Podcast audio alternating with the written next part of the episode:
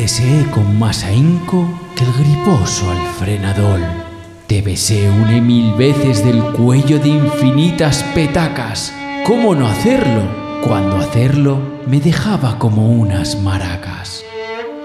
Oh alcohol, alcohol, contigo grandes hazañas vivía. Por ti le pedí la mano al dueño de la churrería. ¿Qué cosas me hacías hacer? Como intentar besar a mi prima, caerme redondo por las escaleras o cagarme encima.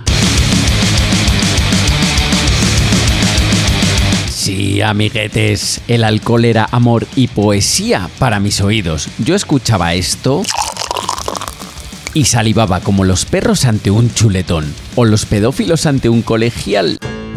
¿Piensas que esta gracia no tiene ninguna gracia? ¿Crees que me merezco que me partan los dientes? Si es así, envía la palabra paliza al 554. El humor y sus límites, ¿eh? ¿Qué se puede decir y qué no? ¿Por delante o por detrás? Yo siempre he pensado que una de las misiones del humor es permitir expresar lo que no puede ser dicho en serio, pero cada uno es cada uno y hay que respetarlo. Con Franco esto no pasaba. Hablando de cosas poco serias, ¡ey! Bienvenidos a Cerebro de Rata. Hoy hablamos de pedos, de cerebros, de gordos, de algunas cosas más, pero sobre todo, y como siempre, hablamos... Sin jodido sentido. Cerebro de Rata. Decíamos en el capítulo anterior que vivimos en una radonera alcohólica, que el diseño social permite el acceso al alcohol casi en cualquier situación, y que por tanto escapar de él es más difícil que verse las dos últimas temporadas de The Office sin Michael Scott. Obviamente, si no has visto la serie, este chiste no es para ti. Humor racista. Decíamos que tenías que luchar contra el alcohol y también contra el sistema en general, pero hay una tercera lucha que se debe librar y es una lucha contra ti mismo, contra tu manera de pensar, porque además de la ratonera social somos generalmente presos también de una ratonera mental. Tu cabeza está llena de basura y no solo por el porno. Al igual que yo cambié mi imagen mental sobre mí, también tuve que cambiar mi imagen mental sobre el alcohol y sobre muchos conceptos que había asumido y dado por válidos. Muchos de los problemas que sufre el alcohólico no derivan de la enfermedad, sino del prejuicio de falsos estamentos y de creencias equivocadas. La idea de hoy es echar luz sobre algunos de estos conceptos, a ver si los destronamos y a lo tonto va y cambiamos el mundo. El primero de estos falsos mitos y que sirve en general para casi cualquier cosa es... Legal no es bueno. Que algo esté permitido no significa que sea ni positivo ni recomendable. Muchas veces mucha gente me dice... Bueno, tronco, si fuese tan malo no lo venderían en el supermercado. Es un pensamiento lógico, pero por desgracia... Incorrecto. Hay muchos motivos por los que el alcohol podría ser legal. Por ejemplo, inicialmente se creía que el consumo de alcohol no era perjudicial y que aportaba beneficios digestivos y cardiovasculares. Posteriormente, al detectarse que no, se acuñó el consumo responsable. Beberte una birra está bien, 100 millones, fatal. Pero claro, eso ya depende de ti. Se apela a la responsabilidad personal de cada uno, que está muy bien. Soy muy partidario de confiar en las personas y hacernos responsables de las cosas. Si nunca somos responsables, nunca terminamos de ser adultos. Un fuerte aplauso para Paulo Coelho. Pero claro, aquí hay dos problemas. El primero, no hay una educación que refuerce a conciencia esta idea de no excederte. ¡Catepum! Si apelas al consumo responsable, cojona, inculca qué significa eso, pero incúlcalo de verdad. En pocos bares te advierten cuando vas por la tercera ronda. En ninguna lata de cerveza se indica algo tipo... Cinco de estas hacen más daño que Belén Esteban al diccionario. No nos enseñaron sobre finanzas, no nos enseñaron sobre gestión emocional, no nos enseñaron sobre alimentación y alcohol. Eso sí, los ríos de Europa vamos a ser unos ciudadanos cojonudos. Luego, que si arden contenedores. El segundo problema con el consumo responsable es que ya se sabe que el único consumo responsable es el consumo los efectos negativos de un solo trago de vino o cerveza son peores que cualquier posible efecto positivo. ¿Lo del vino es bueno para el corazón? Mentira. ¿Lo de la cerveza es buena para hidratarse después del deporte? Mentira. Estrategias de marketing ideadas entre Lucifer, Iván el Terrible y Hitler. El alcohol es legal, sí, pero las leyes van detrás de la realidad siempre. Y la realidad evoluciona a medida que la comprendemos mejor. Quiero decir que lo que es legal y lo que no se va perfeccionando. Mira si no los anuncios de alcohol de hace 50 años. Dele usted cerveza San Miguel. Por su poder depurativo y digestible, la cerveza San Miguel contribuye a la fácil asimilación de las comidas. Puede darla a sus niños, preguntando antes a su médico si lo aconseja. Es una cerveza riquísima. La cerveza San Miguel es fuente de salud. Locurote. Es más, hace 100 años se vendía heroína en las farmacias y sin receta. Las cosas cambian, el conocimiento se expande. Hace una década un bollo de la pantera rosa era gloria bendita y ahora ya sabemos que los ultraprocesados son muerte a mordiscos, aunque los sigan vendiendo en cualquier lado. ¿Son legales? Por supuesto. ¿Son recomendables? Igual de recomendable que untarte en salsa barbacoa y tirarte a la jaula de los tigres. Groar. Lo repito, el alcohol puede ser legal por muchas razones ajenas a cómo impacta sobre tu salud. De hecho, otro de los motivos es que amansa a las fieras, ayuda a las personas a sobrellevar nuestras mierdas. Porque sí, a pesar de los esfuerzos titánicos por vendernos la vida como sinónimo de felicidad angelical, la vida tiene muchas capas de mierda. Tantas que hay un proyecto en Silicon Valley para ofrecer vidas idílicas mediante realidad virtual. El mundo se hunde, pero ponte estas gafitas y serás feliz. La propuesta proclama que es imposible la felicidad para todo el mundo según el estándar de felicidad del sistema capitalista. Ser rico, exitoso, conducir un cochazo, tener propiedades, tener cuerpazo, tener tu yate. ¿Tú qué vas a tener si no has tenido ni la gripe? Pero en un mundo irreal creado digitalmente sí es posible, macho. Bien, pues un poco menos extremo que esto es el alcohol. Tu vida es una mierda, pero tú húndete en cerveza y verás que el día termina bien. ¿Tu jefe te explota? ¿Tu pareja se trajina cualquiera? ¿Tu ex te impide ver a tus hijos? No problema. Chupito va, chupito viene y a sonreír, aunque tu vida sea un estercolero. Es más fácil mantener bajo control a una sociedad infeliz si la narcotizas. Y por supuesto no hay que olvidar el negocio. Al final el alcohol está grabado impositivamente y eso arroja una gran fuente de ingresos. Perras, cucas, billets. Grábatelo. Puede ser legal, pero no tiene por qué ser bueno. Al menos para ti. Cerebro de rata.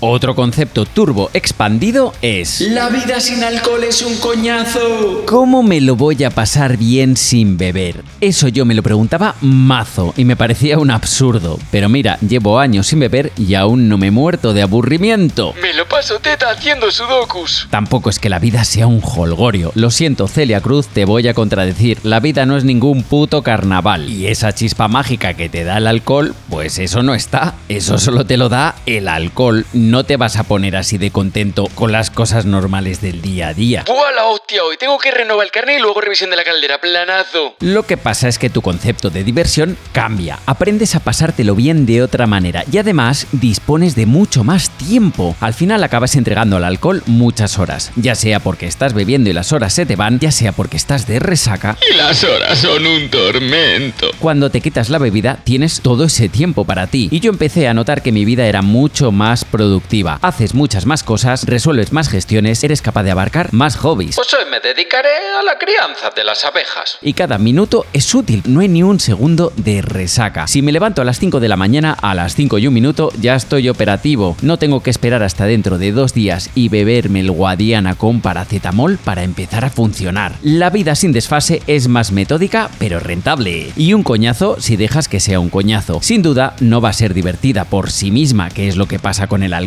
Basta una botella y te puedes ir a la esquina a reírte tú solo como un orangután mongolo. Aquí tienes que forzar esa diversión, esa satisfacción, pero se encuentra. ¿Estará por aquí? ¿Estará por allá? Y lo que encuentras es la satisfacción de invertir la vida bien, porque todos, todos, todos sabemos qué está bien y qué está mal. Lo que pasa es que hacerlo malo suele dar más gustico.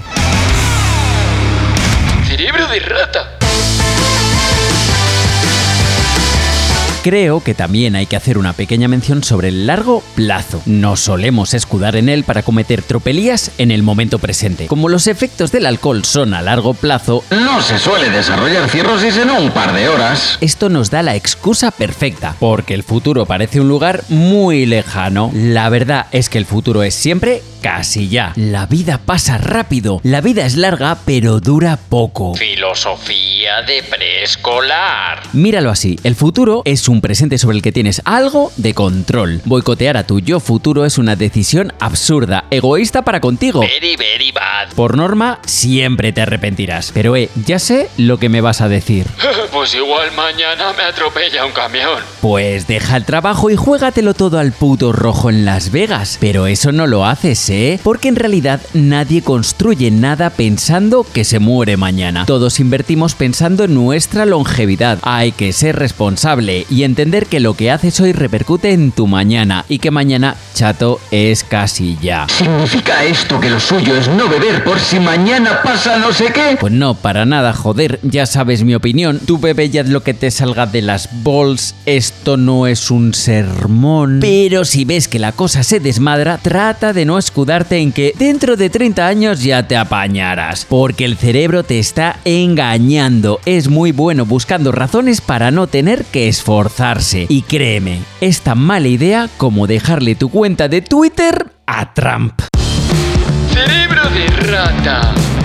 Aplaudir al gordito que adelgazó, atosigar al bebedor que lo dejó. Esto pasa siempre. No es que lo haya visto, es que lo he vivido, ¿eh? Las dos cosas. Ya está dicho, a mí antes la XL me quedaba ajustaica. Era todo barriga, principalmente cervecera, pero es que además cuando tenía hambre, sin freno, por la garganta caía todo. Después, al eliminar el alcohol, empezar con el deporte y cambiar la dieta, pues el milagro. 40 kilos abajo, cuerpo estilizado, musculitos por aquí y por allá. La respuesta popular fue el aplauso. Que vaya currazo, que vaya fuerza de voluntad. Ay, si voy con lo que te doy. Sin embargo, cuando decía que para conseguirlo había tenido que dejar el alcohol, la respuesta no era ni tan unánime ni tan emocionada. Eh, la gente que dice sin en cambio, eh, ahí, ahí, ¿qué hacemos con eso? La cara que te encuentras enfrente suele ser escéptica, incluso de cierta decepción, como si de pronto fueses un carca y hubieses perdido la chispa, como si estuvieses vacío de aventura, y más de uno te cuestiona. Ya sabes lo que dicen. No te fíes de la gente que no bebe. Mira, me voy a cagar en tu puta ma... No, no, no tanto, no tanto. Pero sí me voy a poner un poco serio, porque yo con esto flipo de verdad. Nuestro nivel de distorsión es tremendo. Vamos a poner la misma situación, pero con distinta temática. A ver qué pasa. Dios, he dejado de enchufarme heroína. Pero Pascual, ¿qué coño dices? ¿Por qué harías eso?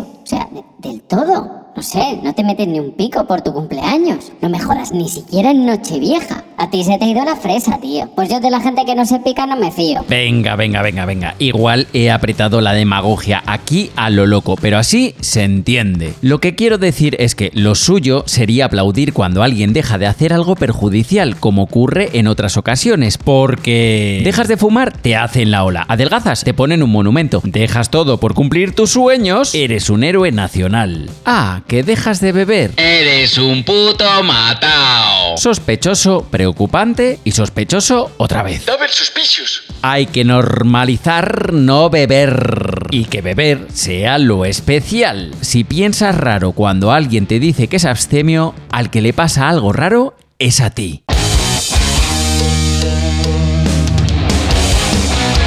Hay muchas otras cosas que cambiaría de nuestro pensamiento, pero ya no me apetece pensar más. Os las cuento, o no, en un futuro próximo aquí, en Cerebro... De rata. Cerebro de rata, un podcast que si fuese una persona evadiría impuestos.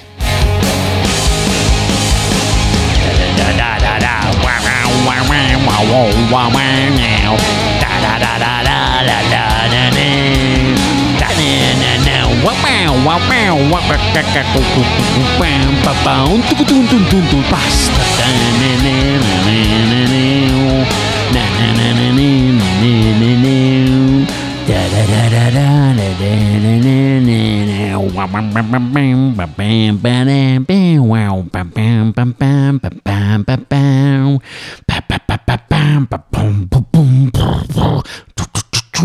タンタンタン、パラタタタンタンタン、タカトゥントゥクトゥクトゥクトゥクトゥクトゥクトゥク